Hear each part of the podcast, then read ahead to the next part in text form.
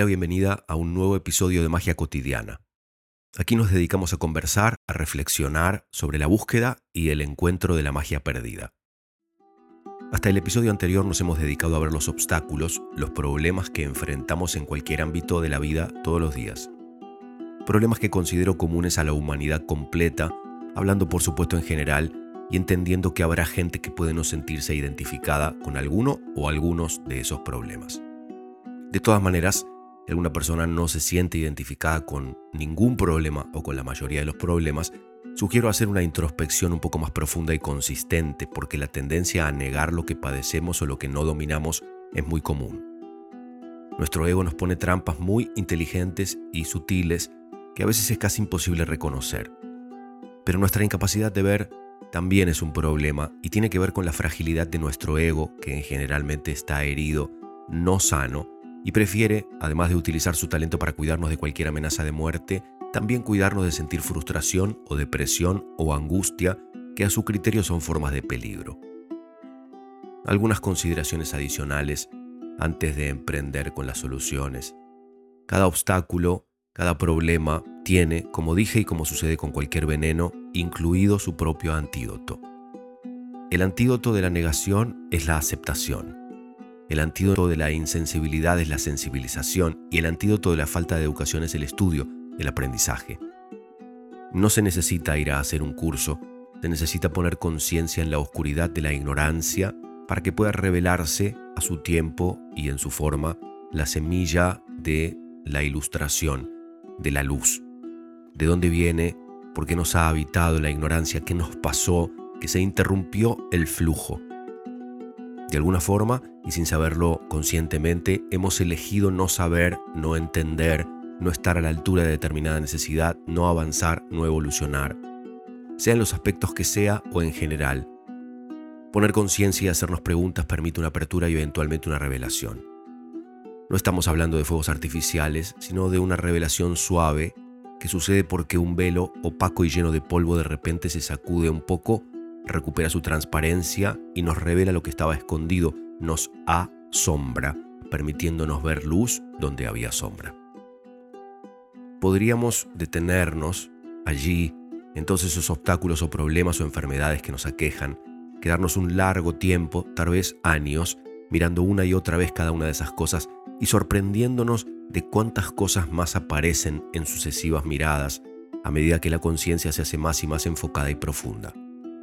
Hay capas y capas de información guardada, escondida, bloqueada en cada persona y la conciencia desbloquea, descubre, ilumina, revela.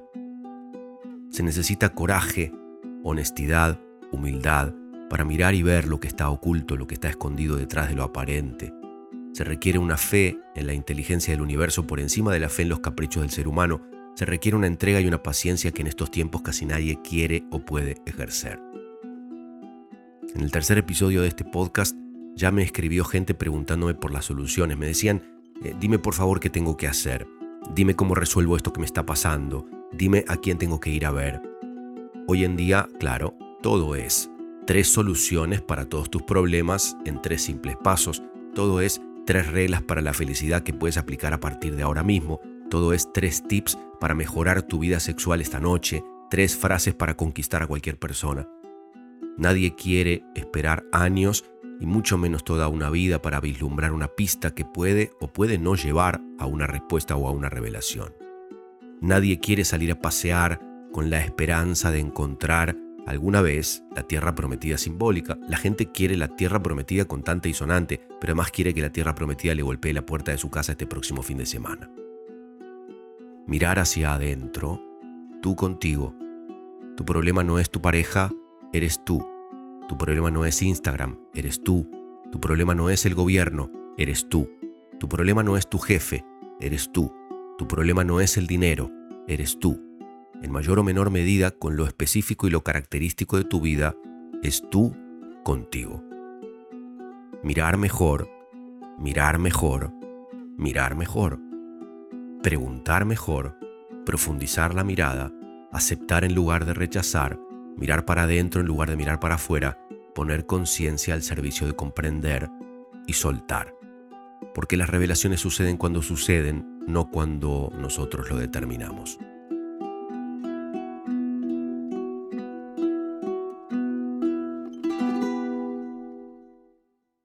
Hace unos días escuché a Gabor Mate, a quien ya mencioné cuando me refería a la película Wisdom of Trauma, la sabiduría del trauma, responder a una pregunta que le hicieron durante una entrevista.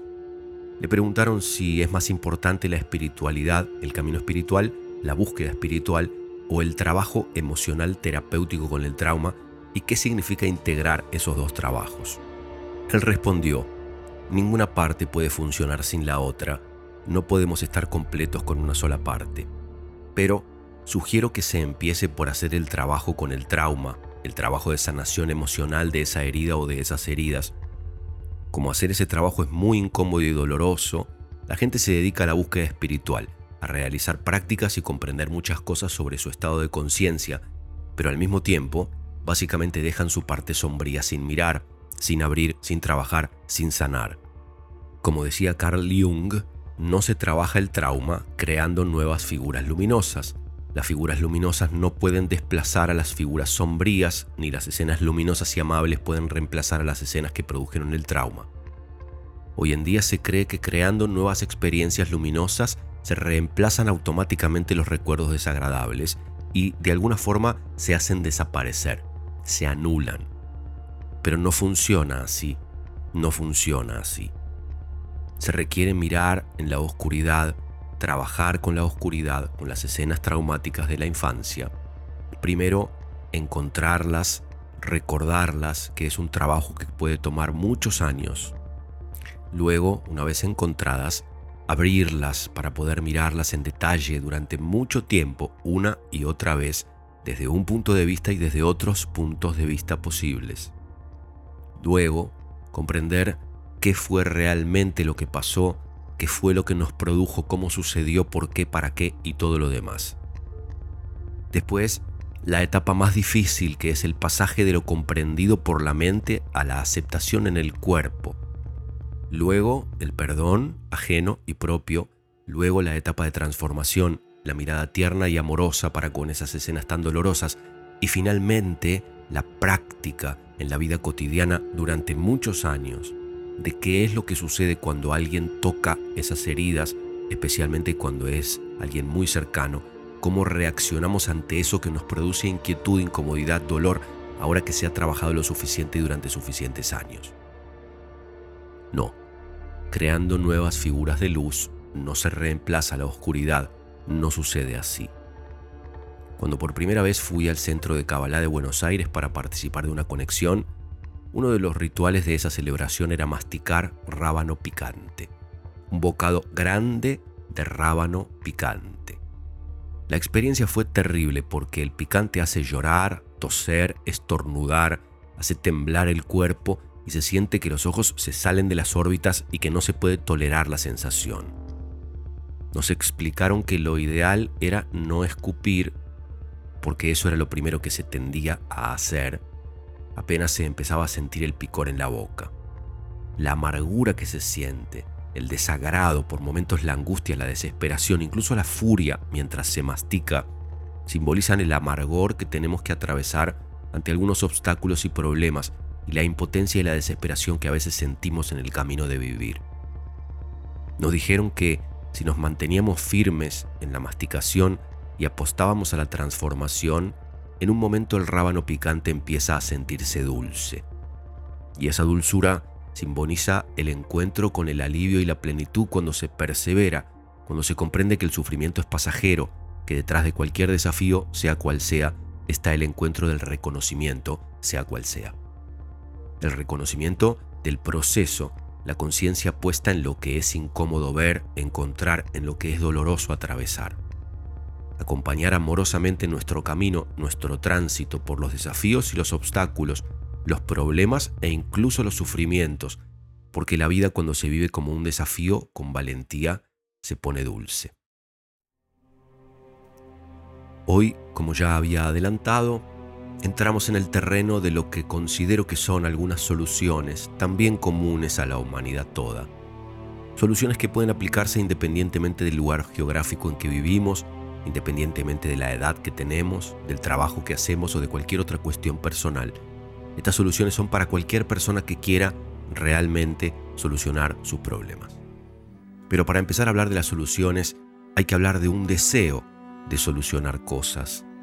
Como en la historia de Anthony de Melo que conté ya, si lo único que uno quiere es que la gente deje de hacer olas, no tiene mucho sentido buscar soluciones. Hay millones de personas en el mundo que están convencidas de que, aunque no les gusta mucho el lugar en el que están, o no les gusta mucho la vida que viven, consideran que no les corresponde o no merecen ocupar otro lugar. O también que en el camino de buscar y encontrar algo mejor, corren el riesgo de no encontrarlo y al mismo tiempo de perder lo que ya tenían.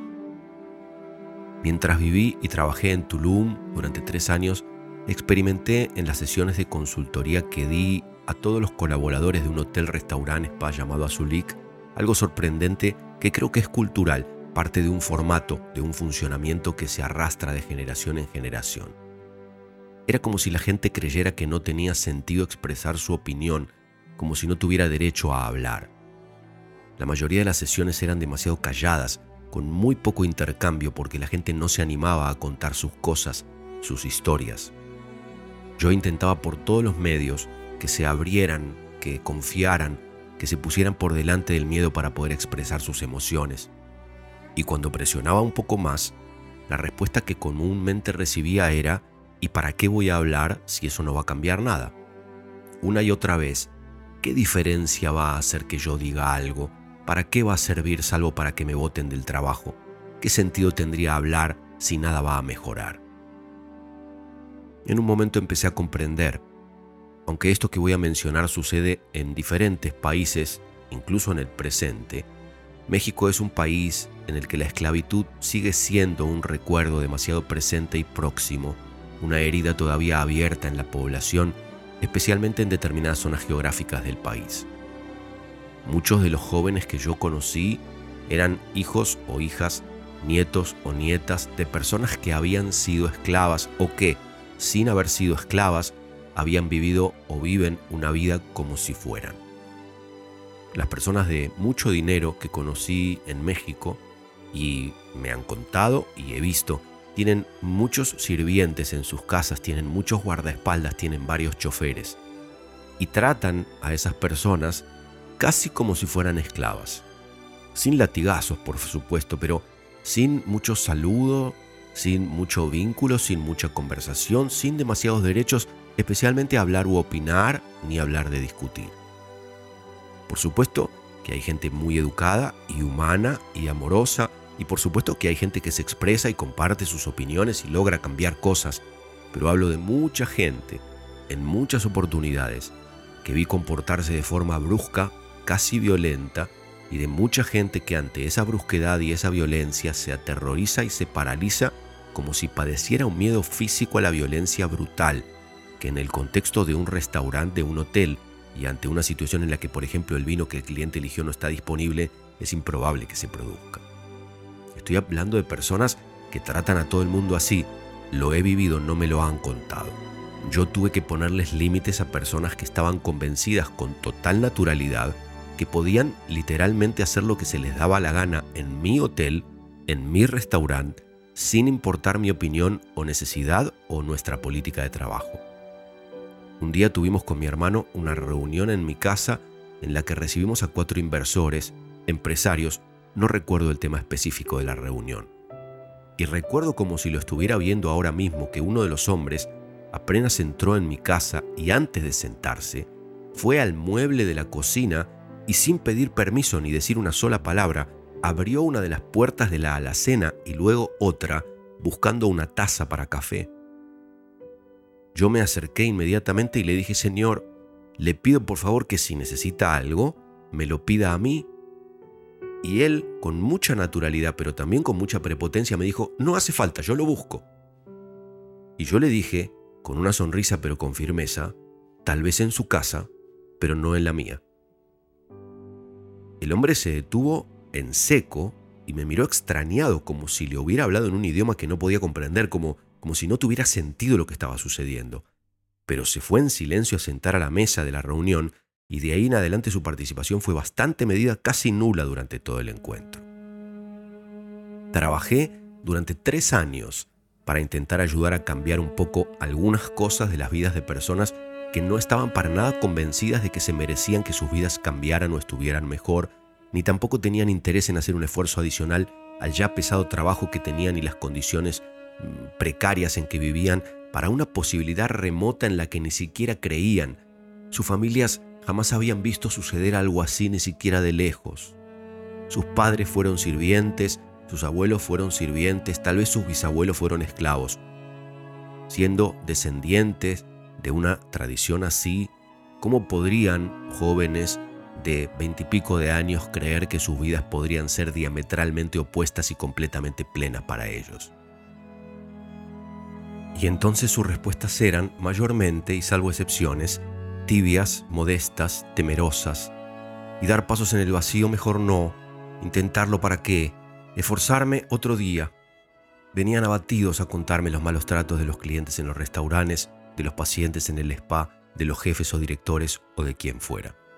Se los veía rendidos, resignados, abandonados.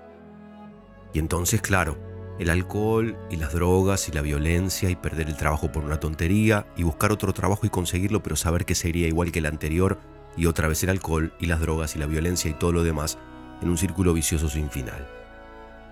Lo he vivido aquí en Argentina con clientes de sesiones de consultoría también. Luego de la tercera o cuarta sesión he tenido que preguntarles a diferentes personas, ¿tu idea es seguir viniendo a las sesiones a escuchar lo que yo tengo para decir que son a lo mejor cosas que te resultan interesantes o inspiradoras o en algún momento vas a empezar a hacer tu parte del trabajo.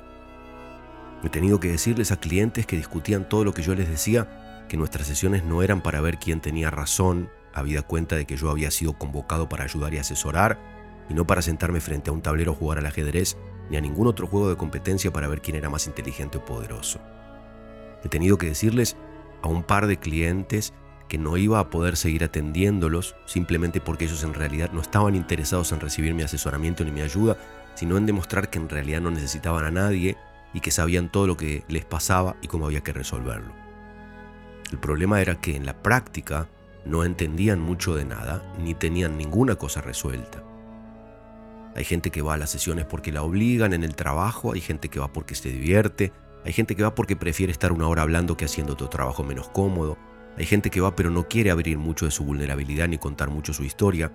Hay gente que va y está encantada de escuchar lo que le dicen siempre que lo que le digan sea agradable de escuchar.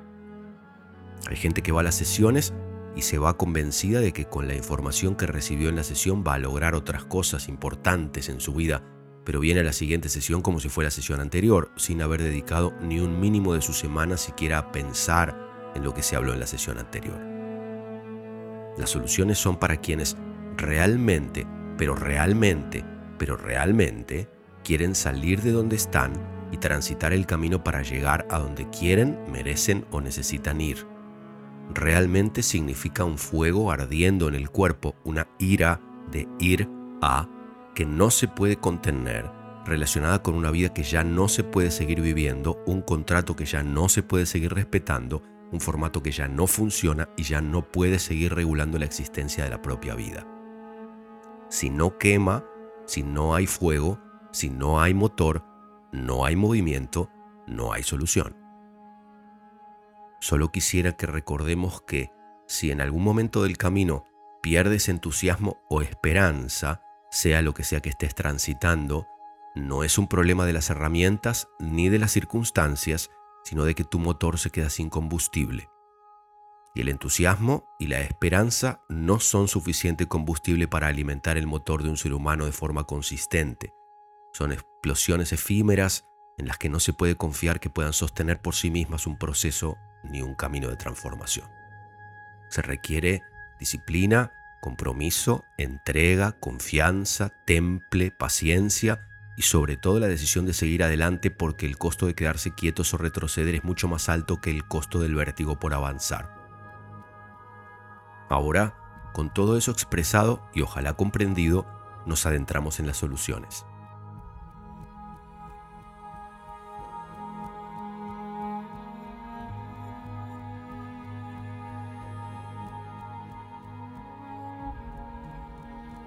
Como acabo de mencionar, el primer paso para empezar a solucionar cualquier problema que tengamos es reconocer que algo no está funcionando bien, que no estamos sintiéndonos bien. Es normal que exista una comparación, pero esa comparación con aquello que anhelamos puede no estar solamente relacionada con algo que tuvimos o que fuimos o un momento del pasado que experimentamos.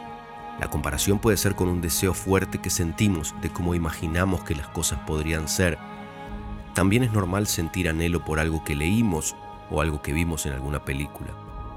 Menciono especialmente estas últimas posibilidades porque he trabajado con personas que han sentido así y temen que sus deseos sean desproporcionados, demasiado fantasiosos, infantiles, pretenciosos o hasta ridículos. No es importante la parte de comparado con qué. Lo que es importante es la insatisfacción que sentimos, el vacío la falta, la necesidad de movernos de donde estamos, la necesidad de buscar otra cosa, la necesidad de cambiar. Muchas personas sienten, como mencionaba en la introducción, que no tienen derecho a desear más, a desear diferente. Han tenido tal vez una familia que vino de la guerra, que no tenía nada, y de alguna forma desear en grande puede producir sentimiento de culpa, de deslealtad para la familia. Cuando yo tenía alrededor de 17 años, trabajaba en un negocio durante el día y hacía shows de magia en fiestas infantiles por las tardes y además los fines de semana hacía shows para la familia en dos locales de una cadena de Pampernick, que era una cadena argentina de hamburguesas que estaba de moda cuando aún no existía McDonald's en este país. En esos años siguientes, hacia comienzo de mis 20 años, yo ganaba casi tanto dinero como mi padre y luego ganaba más. Ese hecho me producía un gran sentimiento de culpabilidad. Era como una injusticia y a la vez era como si yo estuviera haciendo algo para humillar a mi padre. No fue fácil convivir con esa emoción durante los años que duró. Muchas personas pueden sentir que si cambian sus vidas podrían sentirse mal o hacer sentir mal a la familia. Alguien podría sentirse ofendido por esa transformación, ni siquiera tienen conciencia de esa culpa o esa vergüenza, simplemente actúan desde esos lugares y también no comprenden por qué les salen mal las cosas que emprenden para hacer algún cambio. Otras personas, también muchas, pueden sentir que van a tener problemas con su pareja si emprenden un proceso de transformación. Hasta hace algunos años, antes de que cobrara fuerza el movimiento que empezó a combatir ya definitiva y abiertamente el patriarcado, las mujeres que ganaban más dinero que sus parejas hombres tenían problemas. Muchísimos hombres se sienten muy inseguros si su pareja gana más dinero que ellos. En otro caso, uno puede sentir que el problema no es estar mejor, sino tener más responsabilidades. Hay infinitas razones escondidas para que una persona en realidad no quiera cambiar su vida ni estar mejor. Y si les preguntan a esas personas si quieren estar mejor, automáticamente dicen un enérgico sí. Pero los motivos soslayados tienen más peso aunque esas personas emprendan el proceso de transformación, luego es probable que los saboteen tarde o temprano. Este es uno de los motivos por los que las dietas no funcionan a largo plazo y la persona que pierde peso y transforma su cuerpo y su salud luego vuelve a subir todo lo que bajó. Hay razones escondidas, hay motivos ulteriores, hay mecanismos desconocidos que operan en la oscuridad. Gran parte de ellos tienen que ver con los traumas infantiles que ya mencionamos en los problemas. Todo eso se puede combatir, pero primero hay que tener conciencia de que existe y luego hay que elaborar un plan para el proceso entendiendo que va a haber resistencias para poder atravesar lo que se ponga delante y seguir avanzando pase lo que pase. El capitalismo nos pone una trampa que es la ilusión de seguridad y de control. Y en esa seguridad y en ese control es que nos sentimos tironeados para quedarnos a vivir. Pero por un lado, aunque nos cueste reconocerlo conscientemente, ya sabemos que la seguridad y el control son apenas una ilusión frágil y efímera y por otro lado nuestro ser no tiene ningún interés en ninguna de las dos cosas. Animarse es habitarse de alma. Los seres humanos tenemos un deseo infinito y el único motivo por el cual no podemos vivir en contacto con esa fuente intensa de vida es que nos han manipulado para que nuestros sentimientos al respecto de la posibilidad de vivir una vida de libertad, intensidad y plenitud sean de culpa, de vergüenza y de miedo paralizante. En general, Nuestras vidas tienen poco de nosotros, tienen mucho de nuestros padres, de nuestros modelos elegidos por nuestros padres, de nuestra educación uniforme y chata, de lo que los gobiernos e instituciones sienten que es conveniente. Mi hijo va a hacer lo que yo no pude ser, Mi hija va a continuar lo que yo empecé. Mi hijo va a ser el futuro dueño de la empresa. Mi hija va a hacerse cargo de mí cuando yo ya no pueda, como yo me hice cargo de ella durante toda su vida de niña y adolescente.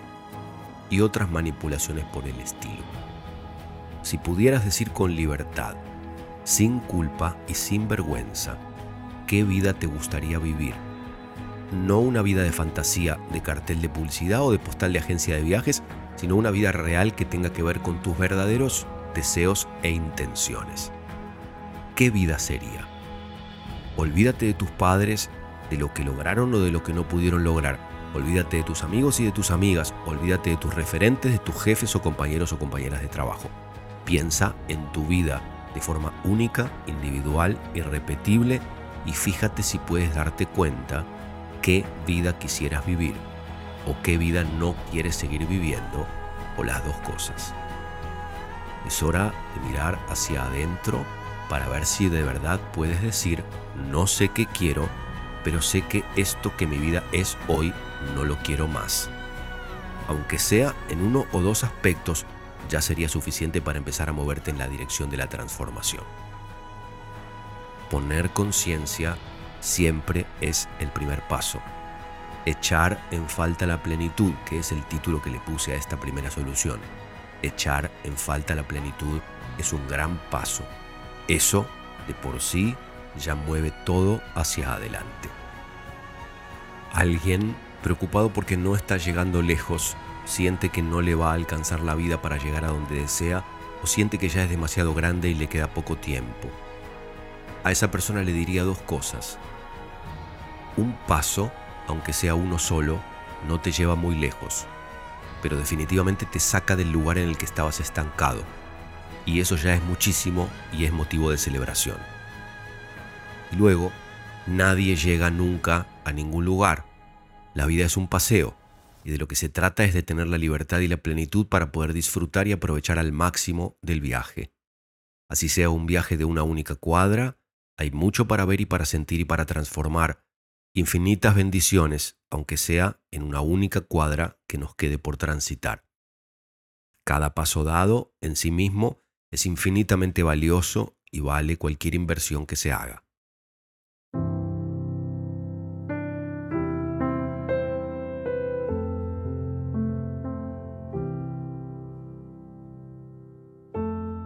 Hay una historia muy breve y muy bonita de un maestro y un discípulo que desde hace muchos años salen a dar unos paseos en las mañanas por el bosque.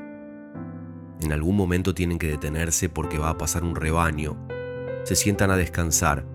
El discípulo toma agua y se moja la nuca. El maestro saca un papel del bolsillo, un papel viejo y arrugado, lo desdobla y se pone a leer. Cuando el rebaño ya ha pasado, el maestro dobla y guarda el papel y se ponen en marcha. Al rato deciden detenerse frente al lago. El muchacho se mete al agua a refrescarse y el maestro se sienta en el pasto, saca el mismo papel del mismo bolsillo, lo desdobla y se pone a leer. Cada vez que salen a caminar, cada vez que se detienen a descansar durante muchos años, el maestro siempre saca del bolsillo el mismo papel, lo desdobla se pone a leer, lo vuelve a doblar, lo guarda y sigue adelante. Un día, después de muchos años, el discípulo reúne el coraje para preguntarle, Maestro, disculpe, pero ¿qué es ese papel viejo y gastado que siempre saca del bolsillo y lee desde hace tantos años? El maestro saca el papel del bolsillo, lo desdobla y le muestra a su discípulo. Es una página de un libro. El muchacho sorprendido pregunta, pero ¿es siempre la misma página durante todos estos años? Sí, sí, dice el maestro, es siempre la misma página. Pero maestro, dice el muchacho, hay millones de libros en el mundo, hay cientos de páginas en ese mismo libro. ¿Por qué no lee otra cosa? Ah, dice el maestro y señala la hoja impresa, porque aquí hay tanto una única página suficiente para toda la vida. Una única cuadra, un único paso ya son suficientes para toda una vida si uno realmente desea transformarse y transformar su existencia. En principio, un único paso indispensable para solucionar cualquier problema y emprender cualquier camino de transformación y evolución. Echar en falta la plenitud. Expresar la inconformidad con cualquier cosa con la que no estemos conformes. Expresar con honestidad lo que sea que no nos hace bien, sin culpa, sin vergüenza, sin juicio. Pero también expresar con honestidad, sin necesidad de destruir nada, sin rebeldía exagerada, sin gritos, sin golpes, sin prender fuego a cosas.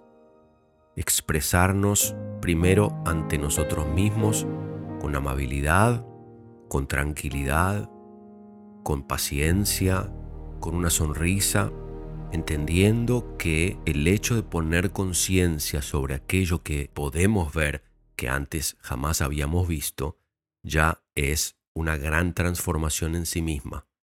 La conciencia ilumina. Eso solo, para empezar, ya es suficiente.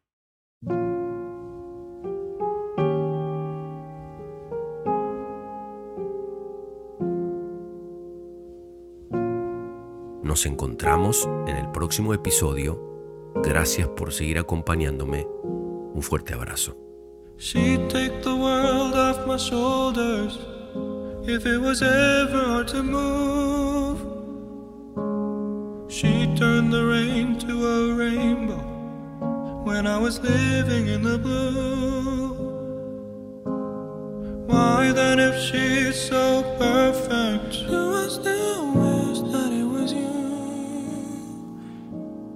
Perfect don't mean that it's working. So what can I do when you're out outside in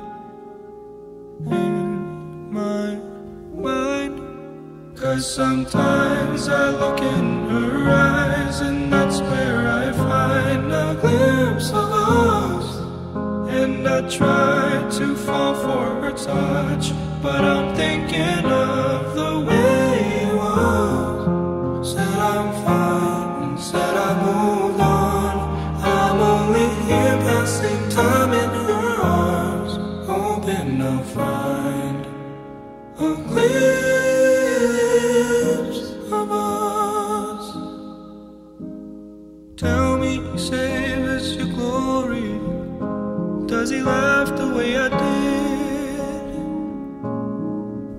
Is this a part of your story?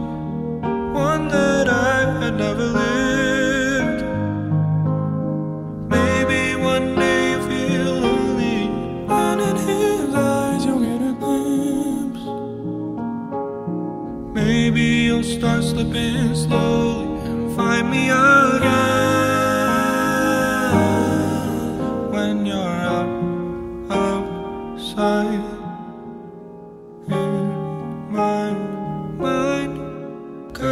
sometimes I look in her eyes, and that's where I find a glimpse of us. And I try to fall for her touch, but I'm thinking of the way it was. Said I'm fine and said I moved on. I'm only here passing time in her arms, hoping I'll find